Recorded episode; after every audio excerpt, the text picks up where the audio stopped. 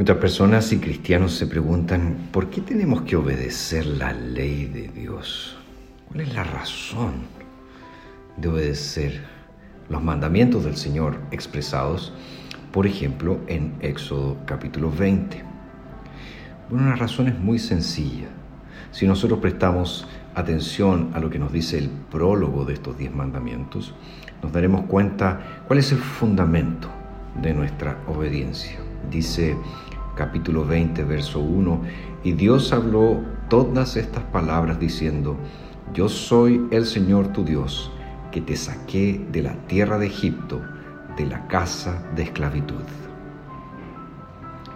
Esa introducción, que nos puede parecer netamente histórica, tiene en sí un aspecto fundamental.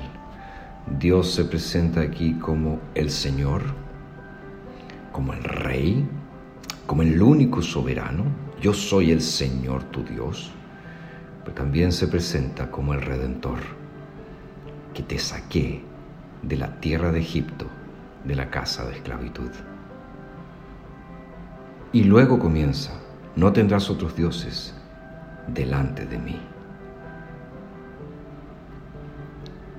La ley de Dios está fundamentada no solo la soberanía absoluta de Dios sobre todas sus criaturas, sino también está fundamentada en la gracia maravillosa del Señor.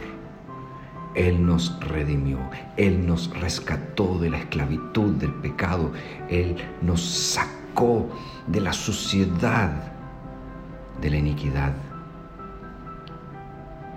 y es con esa comprensión entonces que luego vienen los imperativos. No tendrás otros dioses delante de mí, no te harás imagen, no tomarás el nombre del Señor en vano. Acuérdate del día de sábado, honra a tu padre y a tu madre, no cometas homicidio, no cometas adulterio, no robarás, no darás falso testimonio, no codiciarás. Todos esos imperativos descansan sobre el indicativo de que el Señor es Dios y que Él también es nuestro redentor. Cuando tengas problemas,